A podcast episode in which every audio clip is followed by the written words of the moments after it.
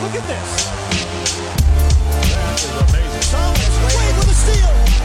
The emotions of Dirk Nowitzki. What he's always dreamed of. Hoping to have another chance after the bitter loss in 2006. Watch this play.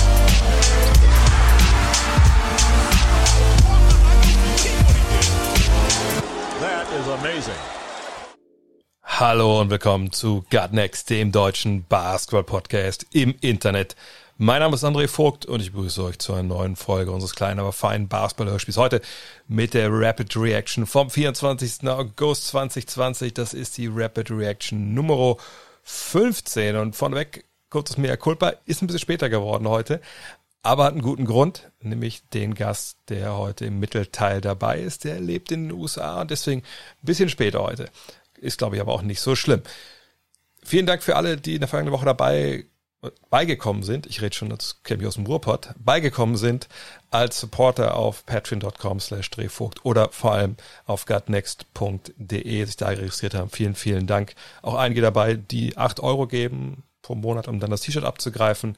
Wie gesagt, das wird jetzt demnächst auch äh, designt von dem gleichen Menschen, der auch speziell alle T-Shirts designt hat und die, heißt es GIF oder GIF? Ich sage mal GIF. Also auch die neuen GIFs, die es jetzt gibt von äh, Gut Next. Von da, darauf könnt ihr euch freuen. Da gibt's dann News, sobald ich welche habe. Aber kommen wir zu den News des vergangenen Wochenends, der vergangenen Nacht. Und natürlich fangen wir heute an mit Luka Doncic. Die Dallas Mavericks haben gegen die LA Clippers 135 zu 133 nach Verlängerung gewonnen. Die Serie steht jetzt 2 zu 2. Aber das war natürlich nicht das Wichtige gestern Abend zur deutschen Primetime. Nein. Christoph Porzingis war nicht mit dabei. Luka Doncic, wir erinnern uns, war umgeknickt in Spiel 3. Man konnte jetzt nicht unbedingt erkennen, dass er jetzt schlechter gelaufen ist oder so, aber das war schon eine Geschichte, jeder, der umgeknickt ist, der weiß sowas. Du kannst dann spielen, aber sowas steckst du einfach nicht komplett so weg und du spürst es halt. Naja, wie sehr hat Doncic es gespürt? 43 Punkte, 17 Rebound, 13 Assists. Stark hat er das gespürt. Ähm, allerdings die Zahlen, so eindrucksvoll die sind, die waren nicht die Geschichte des gestrigen Abends. Die Geschichte war natürlich der Game Winner, den Doncic getroffen hat, auf einem Knöchel, nur wie das die ganzen amerikanischen Kollegen äh, geschrieben haben. Dreier, Stepback nach zwei Dribble Moves ins Gesicht von Reggie Jackson. Stich ins Herz aller, aller Clippers-Fans. Und einfach ein Moment, also ich denke, jeder, der den gestern live gesehen hat, der wird sicherlich, dem werden Worte entfahren sein, die nicht äh, in eine Kindersendung gehören. Also jedenfalls ging es mir so. Es war unfassbar, äh, was Luka Doncic da gestern gemacht hat in der Partie, wo man ja auch schon mit 21 Punkten hinten lag und das nicht gegen irgendeine Mannschaft, weil man selber irgendwie, keine Ahnung, nicht den Zugriff gefunden hat, sondern gegen die LA Clippers, also einen der Top-Favoriten auf den Titel. Und äh, mir fehlen immer noch so ein bisschen die Worte, wie, wie Dallas das gemacht hast. Ähm, auf der anderen Seite die Clippers, die launische Diva, das ist mittlerweile fast schon, ja, äh, der zweite Name dieser Mannschaft. Paul George, Playoff P, weiterhin eher unterwegs wie Boy George, 15,3 Punkte in dieser Serie, 29 Prozent aus dem Feld, 22,2 Prozent von der Dreierlinie.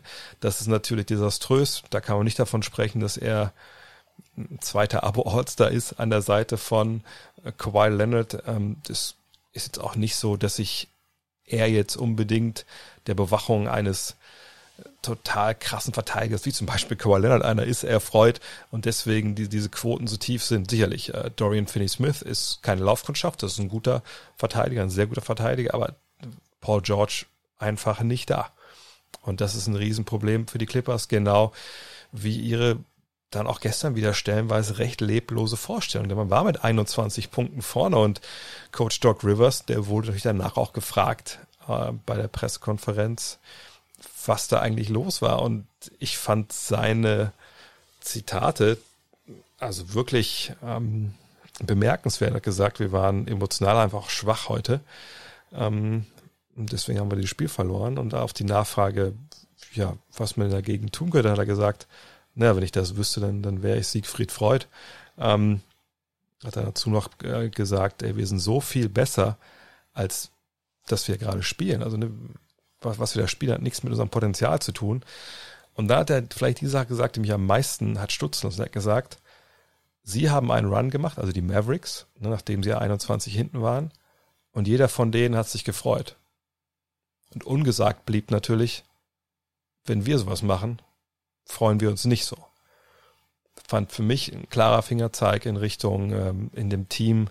Ich will nicht sagen, da stimmt es nicht, aber was ich eher sagen wollen würde, wäre, naja, diese Mannschaft, die wir da sehen, die natürlich auch viele Neuzugänge hatte vor der Saison, während der Saison, die steht nicht so zusammen wie die Mavs.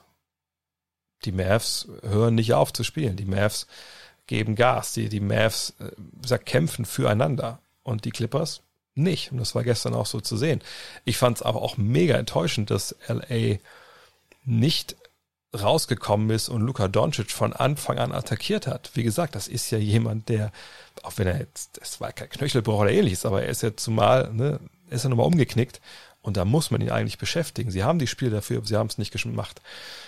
Sie haben auch in mein, für meine Begriffe auch in der Crunch-Time dann nicht unbedingt ja, richtig gut ausgesehen. Kawhi Leonards Wurf da Ende der regulären Spielzeit kann man sicherlich besser machen.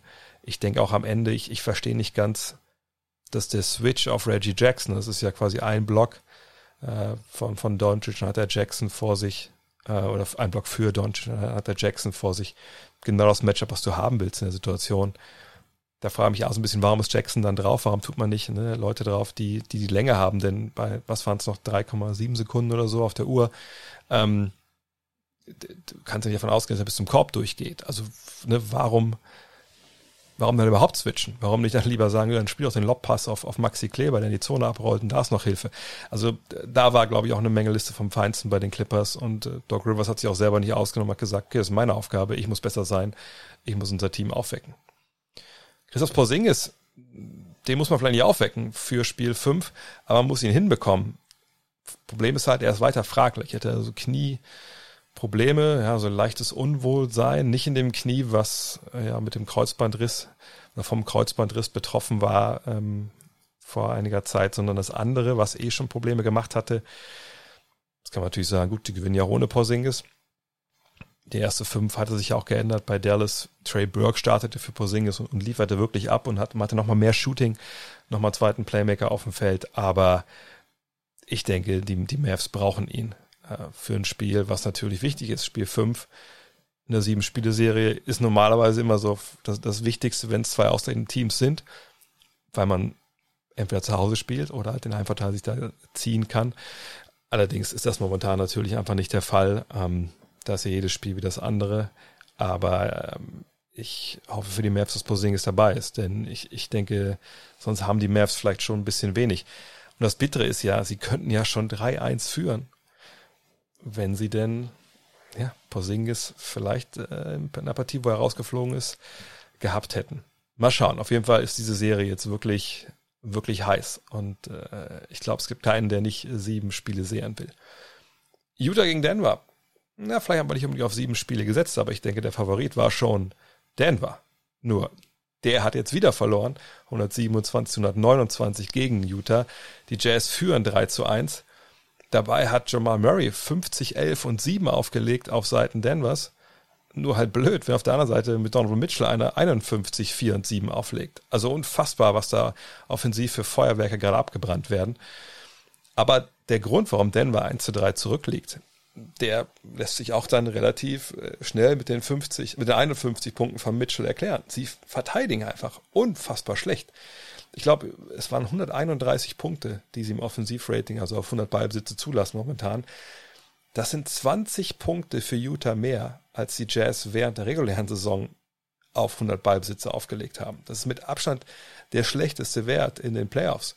Und wir haben schon in den Seeding Games davon gesprochen, dass Denver sich defensiv nicht mit Ruhm bekleckert hat. Jetzt muss man sagen, das ist nicht Ruhm. Die scheißen sich gerade so richtig in die Hose. Und nicht, weil sie Angst haben, sondern einfach nur so, weil sie es halt nicht merken, dass es rauskommt. Boah, ekelhaft. Sorry. Sorry dafür. Egal.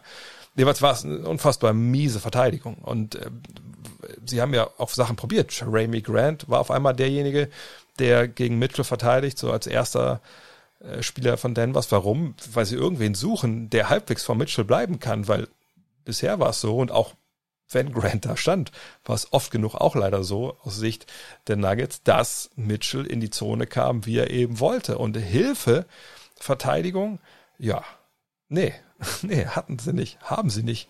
Anstatt mal den Ball dann weiter zu zwingen, nicht mehr klar, Utah hat auch Ballsitze gehabt, wo der Ball lief in allen Partien bisher und ne, dann haben sie einen freien Dreier, das ist ja auch ihr Steckenpferd.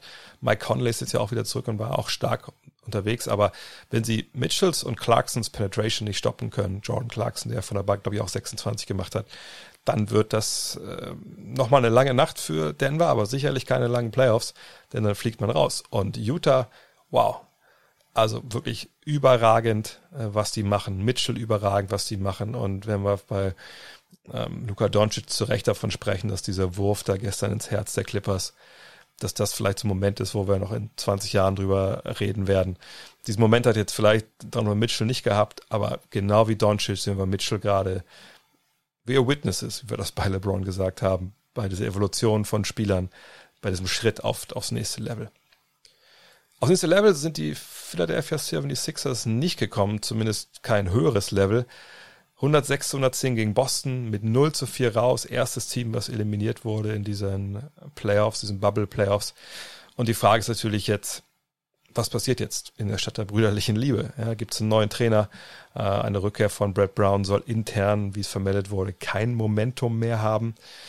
Brown selber hat sich geäußert und gesagt, naja, also ganz ehrlich, ich habe ja nie wirklich das Team beisammen gehabt, viele Verletzungen. Ich denke, es wäre relativ unfair, mich jetzt hier zu feuern. Muss seiner Verteidigung auch sagen, der Mann war da, als es so richtig schlecht lief in Philly. Er hat den ganzen Prozess mitgemacht, hat damals dafür gesorgt, dass das Team trotzdem hart verteidigt hat, äh, dass es Einsatz gezeigt hat, wie gesagt, in der Phase, wo man ja auch gar nicht gewinnen wollte. Von daher eigentlich einer, der Chancen verdient hat. Nur so langsam muss man auch sagen, ja, Verletzungen hin und her ist richtig, aber dieses, diese Identität, die sie eigentlich hätten aufbauen müssen, gerade offensiv, um mit Ben Simmons und mit Joel Embiid zusammen gewinnbringend Basketball zu spielen, das haben sie nicht gemacht. Und äh, die Idee war auch selten bis gar nicht zu erkennen. Von daher weiß ich nicht, ob da äh, ja weniger Verletzungen einen großen Unterschied gemacht hätten. Frage ist halt, was passiert jetzt überhaupt alles in Philly? Ja, Gibt es einen Trade von Ben Simmons oder Joel Embiid? Muss ein Manager Elton Brand gehen? Holt man vielleicht nur einen neuen Trainer? Ich denke, das ist äh, vielleicht äh, nochmal ein Thema für einen ganz anderen Podcast. Die Nets sind nicht so das Thema für einen eigenen Podcast. Die haben verloren 122 zu 150 gegen die Toronto Raptors, die ebenfalls mit 4 zu 0 easy und locker durch die erste Runde. Einzig, was man halt jetzt bei den Raptors sich so ein bisschen fragt, was eigentlich mit Kyle Lowrys Fuß? Der war umgeknickt, bekommt heute noch ein MRI, aber am Fußgewölbe, nicht am Knöchel. Also ist es vielleicht nicht unbedingt jetzt diese Verletzung an sich, die wir da gesehen haben, sondern ne, vielleicht was, was vorher schon problematisch war und damit sich verstärkt hat. Die Ergebnisse sollen heute dann noch rauskommen. Mal gucken, hoffentlich ist es nichts Ernstes. Aber nochmal zurück zu den Nets. Bei denen geht es natürlich jetzt auch in die Offseason und das wird eine Offseason interessant, ist denn wir erinnern uns. Kyrie Irving hat gesagt, ja, wir brauchen schon ein bisschen Hilfe und die Jungs, die hier sind, oh, weiß ich nicht, ob das die Hilfe ist, die wir brauchen, um Meister zu werden. Kevin Durant kommt zurück, aller Wahrscheinlichkeit nach, nach seinem Achillessehnenriss. Und sie haben natürlich die Trainerfrage, die zuerst allererstes Mal äh, gelöst werden muss. Chuck Vaughn, muss man sagen, richtig guten Job gemacht in der Bubble. Ja, ein Team genommen, ein Kader genommen, der ja so dezimiert war wie, wie kein anderer. Trotzdem souverän die Playoffs eingezogen. Gut, jetzt gegen Toronto nicht viel zeigen können, aber auch da, ne, Joe Harris ja abgereist zwischendurch. Ähm, Chuck Vaughn, eigentlich sollte man sagen, der kriegt den Job. Problem ist, dass Kevin Durant und Kyrie Irving wohl geäußert haben, zumindest hat das Shams Sharania ähm, reported, dass sie lieber einen Higher-Profile-Coach hätten. Also einen Trainer, der schon ein bisschen was er gewonnen hat, wahrscheinlich meinen sie das damit, der einen größeren Namen hat. Und da geistert jetzt wieder ein Name durch den Twitter-Feed von Shams, Greg Popovich. Denn zum einen Sean Marks, der General Manager in Brooklyn, ehemaliger Schützling von Popovich bei den Spurs und mit Thiago Splitter ja auch ein ehemaliger Backup-Center der Spurs als ähm, Assistant Coach. Würde Popovic San Antonio verlassen, um so ein Team zu coachen, um Kyrie Irving zu coachen? Das wissen wir nicht. Aber ich glaube, das ist eine Situation, die man beobachten muss. Und nach Shams wollen die Nets auf jeden Fall nachfragen bei Popovic. Kommen wir heute zum B-Teil. Mal wieder zu 10 bis 15 gute Minuten. Heute zu Gast Dr. Rainer Meisterjan. Hallo Rainer. Hallo André. Jetzt würde ich sagen, du stellst dich einmal kurz vor, denn wir haben ja schon mal vor einem Jahr einen Sommerpodcast aufgenommen. Ich bin ins Sauerland gefahren, da haben wir über eine Stunde uns in der Küche deiner Eltern unterhalten. Aber das haben vielleicht nicht alle gehört. Deswegen erzähl doch mal kurz in zwei Sätzen, wer du bist und was du machst. Ja, gerne. Ich, ähm, ich bin halt im Sauerland aufgewachsen, ähm, bin 2000 circa in die USA rübergezogen, äh, hier studiert und arbeite jetzt als Mental Performance Coach, habe meine eigene Firma, Cortex Performance und äh, wir arbeiten halt mit, mit NBA-Spielern, WNBA, äh, machen viel in Deutschland, auch in der BBL, äh, arbeiten mit NBA-Organisationen beim NBA Pre-Draft, machen da die Interviews und das äh, Personality Testing. Ja, und äh, jetzt vergangene Saison auch viel mit äh, Würzburg zum Beispiel gemacht. Ja, so sieht's aus. Ich bin jetzt äh, mittlerweile in Charlotte gelandet, nach acht Jahren in Milwaukee und äh, sitze jetzt hier zu Hause im Büro und gucke mir NBA-Spiele an den ganzen Tag. Ja, wie wir alle. Es gibt ja auch nichts anderes großartig zu tun derzeit, zumindest wenn es um Sport geht. Wir haben vergangenes Jahr darüber gesprochen, ähm, wie genau deine Arbeit so aussieht. Und damals hast du gesagt, ja, ähm, ne, du versuchst so, so Core Values zu definieren, versuchst so einen systematischen Ansatz zu finden, um eben äh, Spielern auch zu helfen, ihre Leistung halt ja, zu maximieren. Kannst du darüber kurz noch sprechen, was da dein, genau dein Ansatz ist?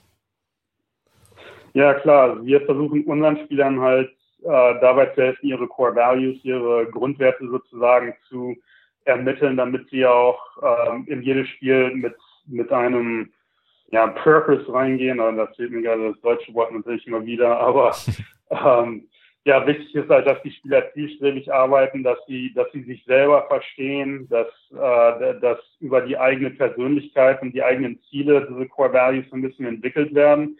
Und ähm, ja, bei meinen, bei meinen äh, Spielern auf, auf äh, höherem Level schaue ich mir die Spiele dann halt an, äh, bewerte die Leistung halt in diesen, in diesen Core Value Bereichen. Wir zählen auch zum Beispiel verschiedene Verhaltensweisen mit, äh, damit man halt die ganzen Sachen, die man auf dem Spielfeld als Spieler kontrollieren kann, dann auch äh, maximiert sozusagen. Und ja, darüber bauen wir dann auch äh, äh oder ja mentale Skills aus, zum Beispiel für Pre-Game, äh, die mentale Vorbereitung praktisch. Äh, ja, für Spiel selber arbeiten wir viel an Focus Cues und äh, nach dem Spiel kommen dann halt diese Bewertungen, so dass man dann ja insgesamt einfach effektiver spielen kann, ähm, mit mehr Fokus dabei ist äh, tagtäglich, sage ich mal. Das ist ein gutes Stichwort, denn darum soll es natürlich heute gehen, äh, um den Basketball, den wir da in Orlando sehen, in dieser NBA-Bubble. Wenn du die Spiele jetzt siehst, auch gerade von, von deinen Klienten, fällt dir da irgendwas Besonderes auf, ein besonderer Unterschied im Vergleich zu einer normalen NBA-Saison? Ja, die Spiele sind natürlich sehr high scoring im Moment. Das ist äh, auf jeden Fall sehr offensichtlich. Und ähm, insgesamt ist es, glaube ich, für den Durchschnittszuschauer schöner Basketball im Moment. Die Leistungen sind schon äh, beeindruckend, aber die Defense fehlt natürlich sehr. Und, und ich bin gespannt, wie sich das jetzt in den, in den uh, Playoffs weiterentwickelt in Sachen Motivation, in Sachen äh, Kondition halt auch. Wir sehen mittlerweile, dass, dass es auch viele Verletzungen gibt und dass äh, das eine oder andere Team dann auch äh, manchmal vielleicht nicht so ganz motiviert dabei ist und jetzt öfter mal Blowouts auch kommen.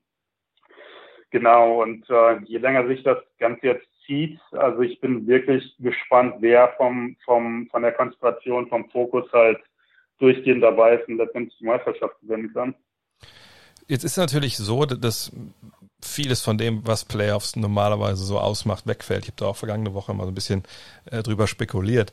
Denn ich meine, man hat jetzt ja nicht diese Infrastruktur äh, außerhalb, die man normalerweise hat, ne, was weiß ich, man hat seine Familie, Freunde dabei, die ja natürlich auch, wenn es in die Playoffs geht, ne, dann sicherlich einen darauf ansprechen und einen vielleicht auch äh, motivieren oder auch Druck ausüben. Du hast nicht dein normales Umfeld. Du hast nicht die Stadt, durch die du fährst, wo du vielleicht dann auch, ne, wenn du erkannt wirst, gesagt wird, Junge, jetzt, also heute Abend macht aber mal, ähm, sondern du hast diese Bubble, wo ja wahrscheinlich eigentlich alles genauso ist, wie es jetzt auch in den Seeding Games, also im Rest der regulären Saison war.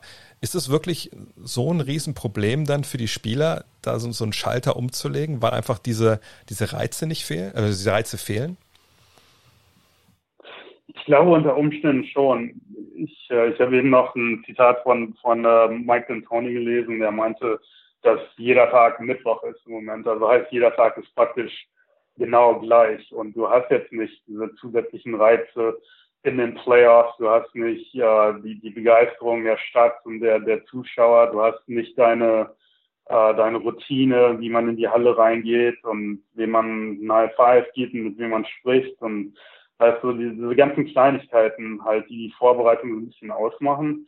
Äh, von daher ist es, glaube ich, schon tatsächlich so, ähm, wie, wie Spieler auch schon gesagt haben, dass, dass die jetzt nicht unbedingt äh, als Spieler in der Bubble so einen großen Unterschied merkst zwischen den Seeding Games und den Playoffs selber. Ähm, ist wirklich nicht so einfach. Und was ich halt auch gemerkt habe, ist, dass anfangs als ich auch mit meinen Spielern gesprochen habe, anfangs waren die sehr positiv überrascht, wie äh, gut die NBA die Bubble eingerichtet hat und äh, es hat Spaß gemacht, so die ersten zwei Wochen.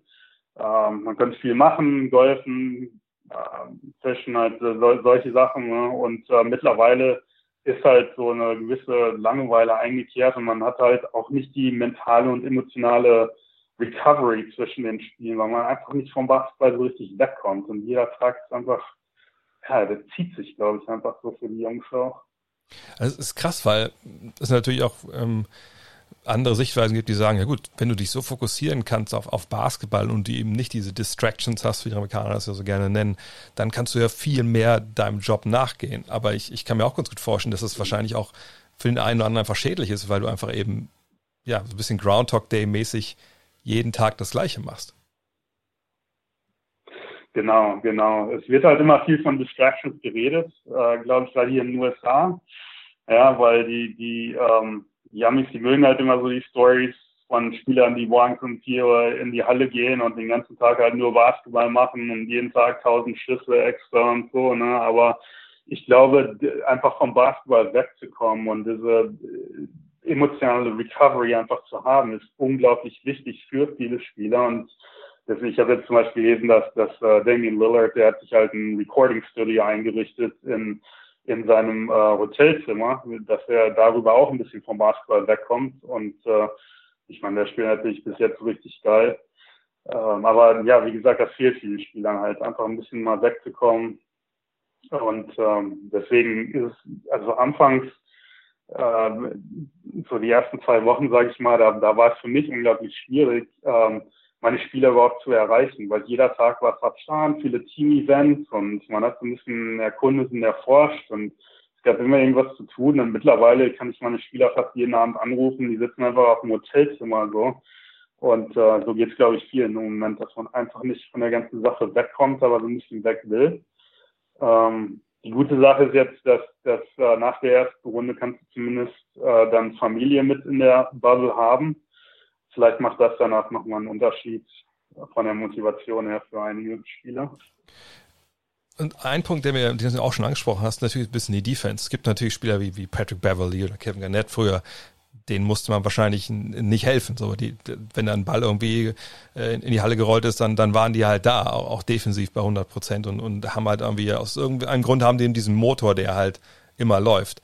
Hier sieht man in der, in der Bubble, genau wie du schon gesagt hast, immer natürlich viele Teams, wo man irgendwie so denkt, ha, da fehlen irgendwie fünf bis zehn Prozent. Gibt es da Wege, oder vielleicht wurdest du ja auch schon gefragt von deinen Spielern, gibt es da Ratschläge, die du geben kannst, wie man halt das hinbekommt, dass der Motor läuft, obwohl eben von draußen vielleicht der Druck fehlt und eben die, diese, diese Impulse, die man normalerweise hat?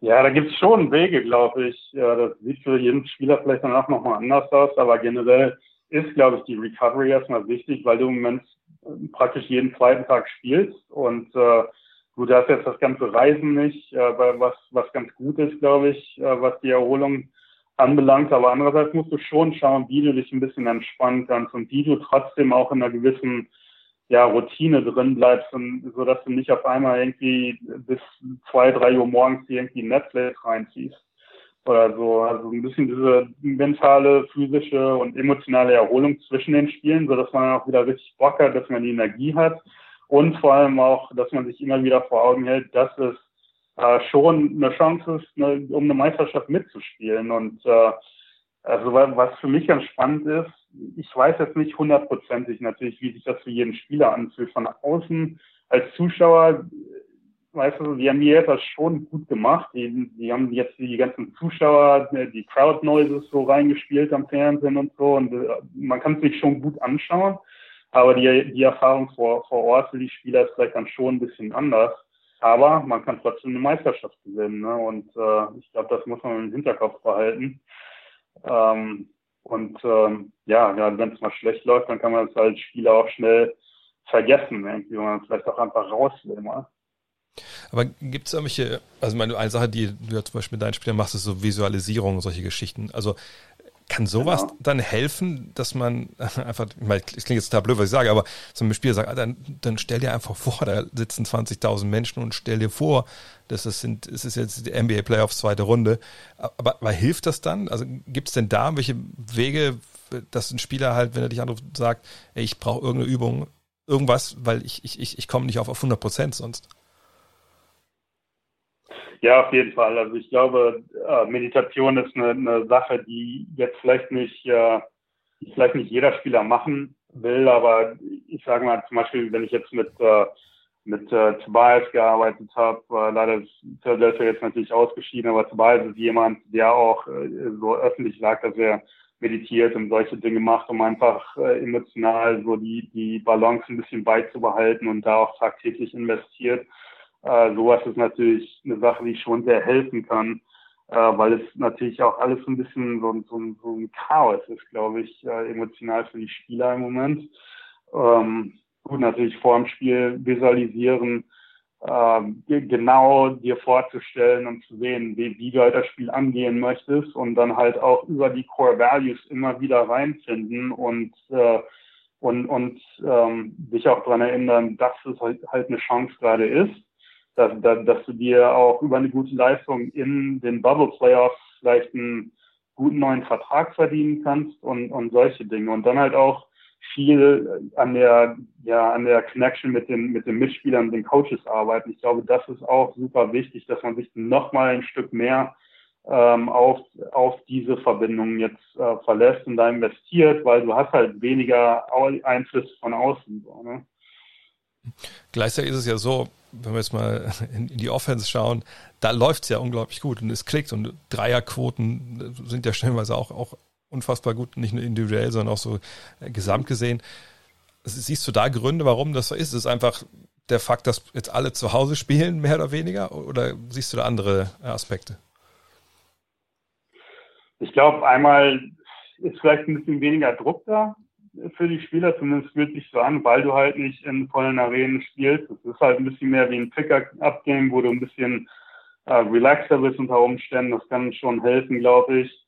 Ähm, ich glaube, zu Anfang war auch bei, bei vielen einfach die Spielfreude äh, dabei und die, die, die hat einen Unterschied gemacht, ne? dass, dass die irgendwie wirklich richtig Bock hatten, äh, mal wieder Basketball zu spielen nach so einer langen Pause. Ähm, Gut, weniger Defense heißt, dass mehr Schüsse reingehen, natürlich. Aber äh, trotzdem muss ich sagen, ich, ich bin überrascht, also wie gut die Leistungen bisher gewesen sind. Äh, gerade nach der langen Pause, dass schon viele Spieler reingekommen sind und gut Quoten geschossen haben und so. Ähm, ja, weniger Druck macht da, glaube ich, schon einen Unterschied, würde ich sagen.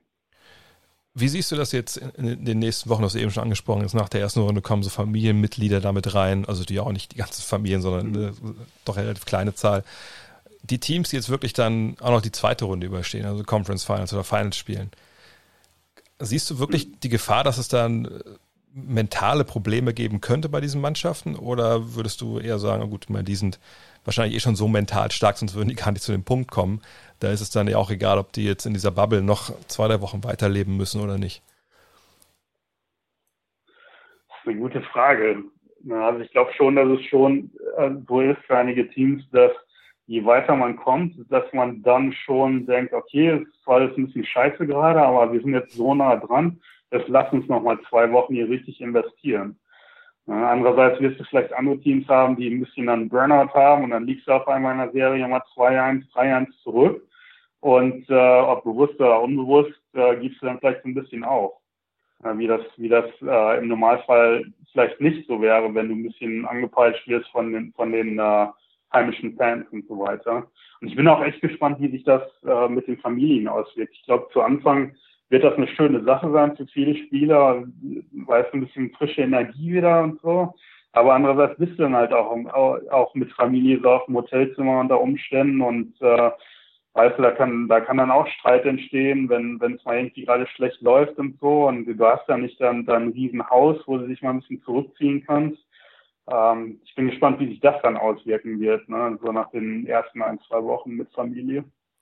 Ich hatte das war das jetzt letzte Woche schon mal so einfach so mal in den Äther hineingefragt. Vielleicht hast du da Insights. Gibt es äh, Studien, die da jetzt irgendwie gemacht werden? Weil das ist ja eigentlich eine überragende Gelegenheit, diese Bubble, um wirklich rein so aus psychologischer Sicht da mal drauf zu schauen, auch so die Dynamiken, die da entstehen ne, und, und was sich so entwickelt. Äh, weißt du da irgendwas? Gibt es da irgendwas, was, was gerade am Laufen ist? Wüsste ich so nicht. Ich, ich weiß halt auch nicht, was man da, also innerhalb von der Bubble kann ja sowieso sehr wenig gemacht werden, ja. weil, weil man so wenig Zugang zu den Spielern hat.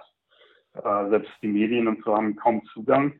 Ähm, von außen ist es natürlich ein bisschen schwierig, ja, Sachen zu beurteilen. Also ich, ich wüsste es jetzt nicht, aber es halt, wäre natürlich schon spannend, wenn man da irgendwas machen könnte in der Hinsicht, weil wer weiß, ob sowas je wieder geben wird. Vielleicht nächstes Jahr nochmal.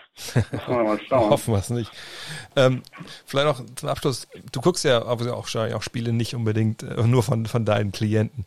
Äh, gibt es da Sachen, die dir auffallen? Gibt es vielleicht Teams, die dir auffallen oder Spieler, die dir auffallen, ohne kannst gerne auch einen Namen nennen, aber wo du vielleicht sagst, ah, okay, also da sehe ich schon, dass Spieler X, dass der irgendwie abbaut, weißt du, dass er vielleicht nicht so, ich, ich weiß zum Beispiel, dass du ja auch so Touches auch zählst, ne, wie, äh, dann, ne, wie oft Spieler miteinander abschlagen im Team und sowas.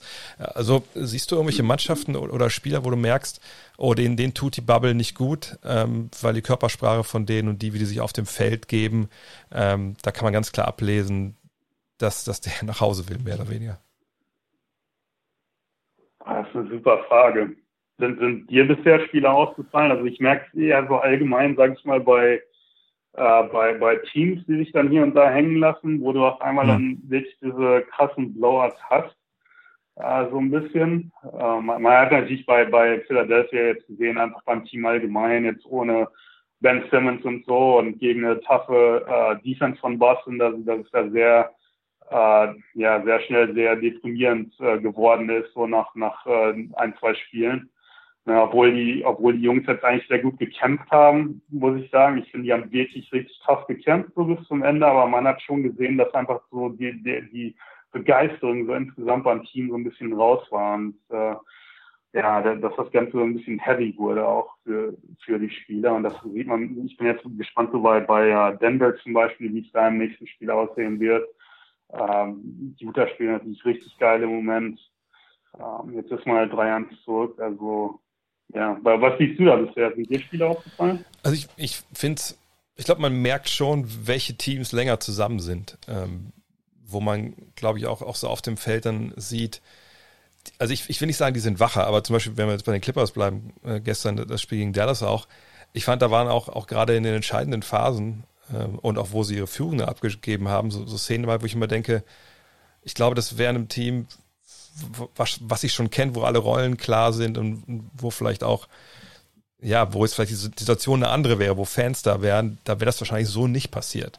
Ähm, und ich habe irgendwie den Eindruck, dass Mannschaften, die, die, die, wo man klar weiß, mit zum Beispiel Dallas weiß man ja, das ist ein intaktes Team, ne, das, das stimmt abseits des Feldes, die haben ja direkt als in der Bubble waren, angefangen, ihre Späßchen da zu machen. Und wenn man jetzt sehen hat, wie sie reagiert haben, als Doncic in die Kabine kam, gestern nach seinem Game Winner, äh, das passt ja komplett. Und ich finde, das sieht man auf dem Feld dann irgendwie, und ich, ich weiß gar nicht, wie das, wie das ausdrücken soll. Das übersetzt sich für mich irgendwie auch so in, in taktische Wachheit.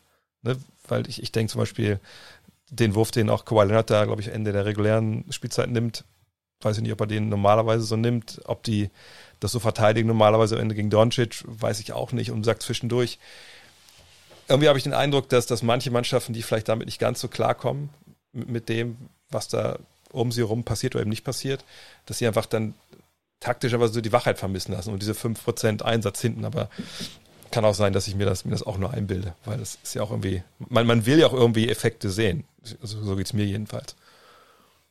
Ja, ja, natürlich. Du hast jetzt auch natürlich junge Teams wie Dallas zum Beispiel, äh, wo, wo, also für, für die Jungs macht äh, den Jungs macht vielleicht einfach ein bisschen mehr Spaß auch. Die, die meisten haben vielleicht nicht unbedingt Familie und so, die können einfach ein bisschen frei aufzocken, haben eigentlich nichts zu verlieren, haben jetzt äh, einen richtig krassen Star halt in, in Doncic so, ne? Und äh, bei, bei den Clippers ist halt direkt viel Druck dabei. Du hast, du hast die Veterans, also wo, wo erwartet jeder, dass man gewinnt. Paul George ist am Struggle und schießt richtig scheiße bisher. Ne? Da, da ist dann vielleicht äh, direkt ein bisschen mehr Druck da und man will einfach irgendwie durch die erste Runde durch und äh, wie das oft ist, so bei den bei den älteren Teams, bei den äh, äh Championship ambitionierten Teams, ne? man will einfach so in die zweite Runde oder ins Conference-Finale kommen, bevor man dann anfängt, so richtig Bock zu haben, weißt du?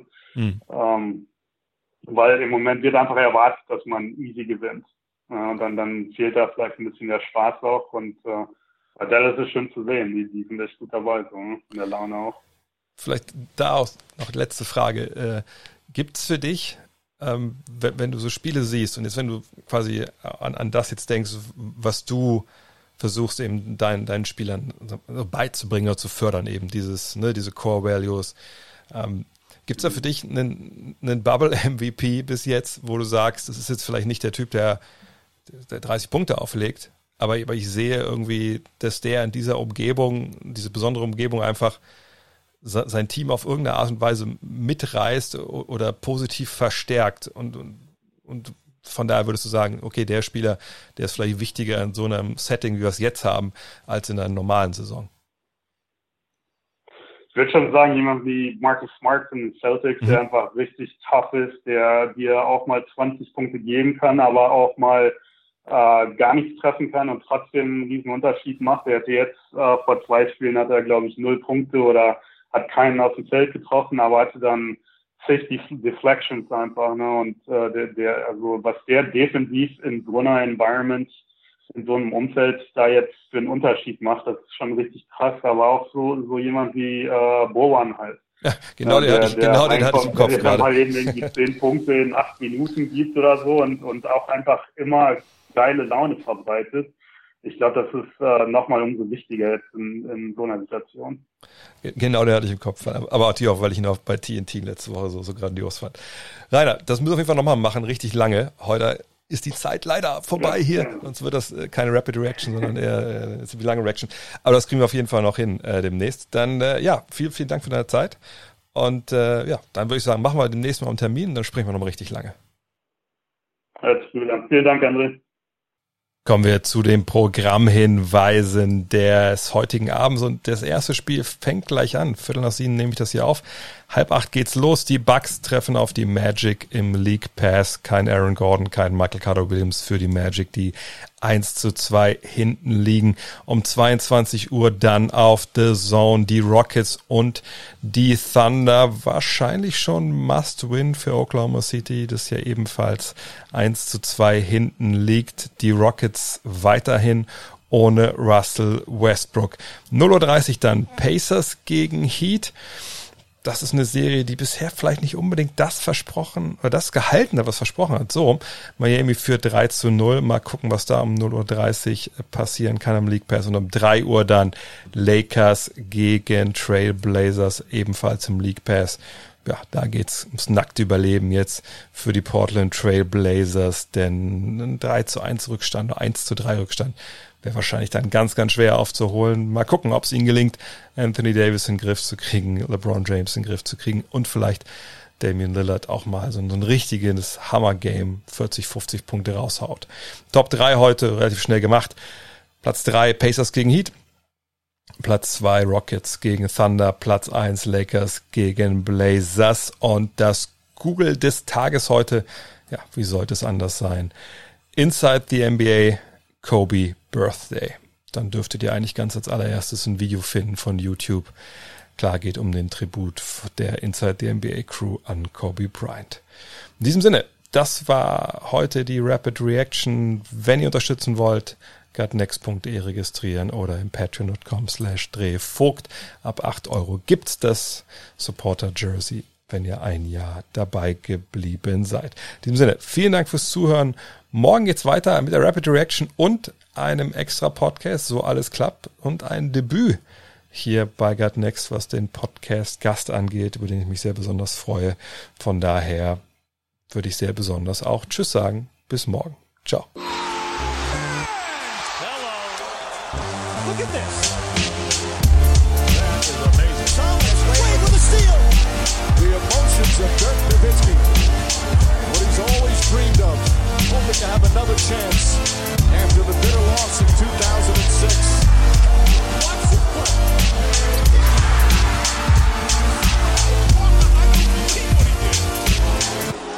Is amazing.